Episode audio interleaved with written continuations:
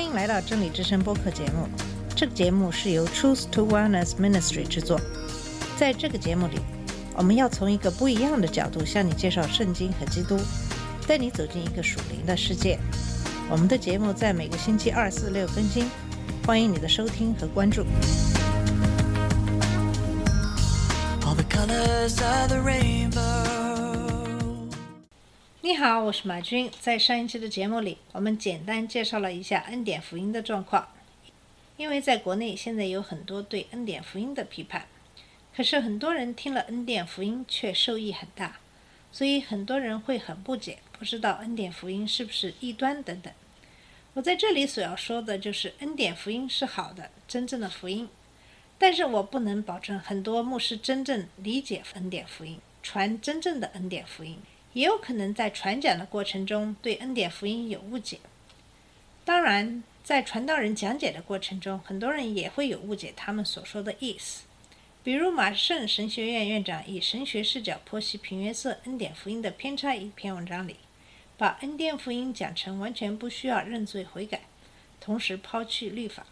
我读了以后，并不同意作者的观点。首先，平约瑟律师从来没有说不需要悔改。相反，他在讲道中其实都多次提到悔改。第二，对于遵守律法方面，其实在心理学里有一个概念，就是正面强化和负面强化，在广告中也会被常常用到，就是用正面的方法来鼓励，还是用负面的方法来恐吓。比如做一个化妆品的广告，你可以用正面的方法，就是显示如果用了这个化妆品，你可以变得有多好看。负面的方法就是你显示，如果你不用这个化妆品，你就变得有多难看。其实律法和恩典的区别就在于此，用律法是为了造成一种恐惧的心理，如果你不信神，你就会怎样怎样。恩典是从一个正面的方法来探讨这个问题。在今天的节目里，我们来谈一谈律法和律法主义的区别。虽然我们在以前的节目里也简单介绍过律法，我们今天还是要重复一下这个概念。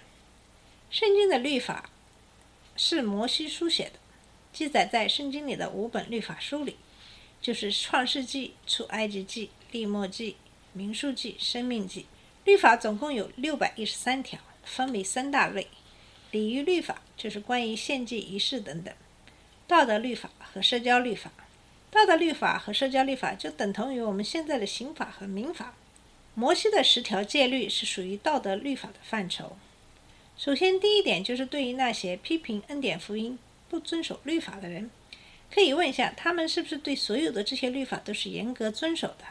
既然遵守律法对于他们来说那么重要，当然这些律法都是应该无条件遵守的。可是，其实没有人可以做到遵守所有的律法。律法的本质是什么呢？律法的本质上是好的，因为律法是由神而来的。这在罗马书第七章第十二节中有说明。这样看来，律法是圣洁的，诫命也是圣洁的、公义的、良善的，因为律法是由神而来的。因此，基督耶稣道成肉身，也就完完全全成全了律法。也就是说，基督耶稣的生命是毫无罪恶的，达到了律法所定下的公义的标准。这就是为什么在马太福音第五章第七节里说的：“莫想我要来废掉律法和先知。”我来不是要废掉，乃是要成全。那么律法的作用是什么呢？律法是不是像很多的传统教会所讲的那样，是让人按照那个标准去守的呢？我们知道，我们生来都是有罪性的，这从亚当夏娃偷吃知善恶树的果子就开始了。人是没有可能依靠自己的力量去守这个戒律的。既然如此，那么定了这样一个高的标准，又有什么用呢？我们知道，我们现在的法律制度，很多人是可以遵守的。如果有一条法律没有任何人可以做到，这条法律的设定就没有意义了，因为每个人都会被定罪送到监狱里了。既然如此，那为什么神还是要告知我们这些律法呢？我们知道，在亚当夏娃没有偷吃知善恶树的果子之前，他们并不知道什么是好，什么是坏。即使他们都是赤身裸体，他们没有觉得有什么不好。不对的地方，在吃了知善恶树的果子之后，他们看着自己赤身裸体，就找树叶子把自己身体遮盖起来。那么圣经中的律法其实也是起到了一个同样的效果，就是给了我们一个标准，让我们知道我们是罪人。也就是说，律法第一个作用就是像一面镜子一样，可以照出我们的罪性，同时显示基督耶稣的圣洁和公义的标准。既然律法给我们提供了一个标准，律法也使我们认识到，作为人，我们是没有办法靠自己的能力去遵守律法的，所以我们唯一的途径就是因信称义，也就是依靠基督耶稣，才可能获得救恩。正如加拉太第三章二十一到二十四节讲到的。这样的律法是与神的应许对应的吗？断乎不是。若曾传一个能叫人得生的律法，亦就诚然本乎律法了。但圣经把众人都圈在罪里，使所应许的福因信耶稣基督归给那信的人。但这因信得救的理还未来以先，我们被看守在律法之下，只圈到那将来的真道显明出来。这样，律法是我们训门的师傅，因我们到基督那里，使我们因信称义。从这节经文里，我们可以看出，律法跟神的应许不是对立的。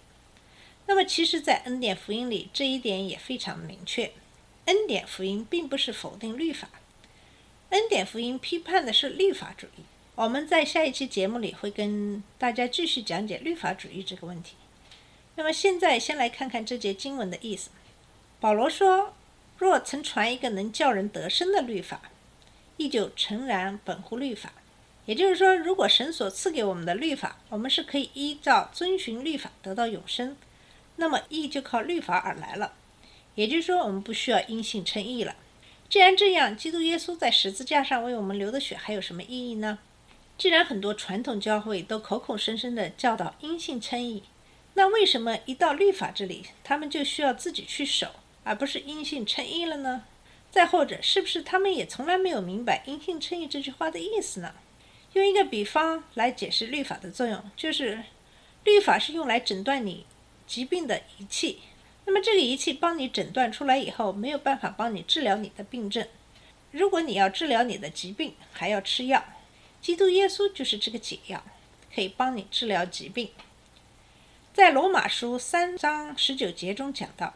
我们晓得律法上的话都是对律法以下人说的，好塞住个人的口，叫普世的人都伏在神审判之下。所以，凡有血气的，没有一个因行律法能在神面前称义，因为律法本是叫人知罪。这些经文也明确点出了律法的作用，就是叫人知道自己的罪性。凡有血气的，没有一个因行律法能在神面前称义的。那么我们最后来看看，为什么我们不能通过守律法来称义？在雅各第二章十节中讲到，因为凡遵守全律法的，只在一条上跌倒，他就犯了众条。我们都知道那个富有青年官员的故事，在马太福音、马可福音、路加福音中都有记载。大概的意思就是说，有个有钱的青年人问耶稣：“我该做什么良善的事，才能得到永恒的生命呢？”耶稣问他。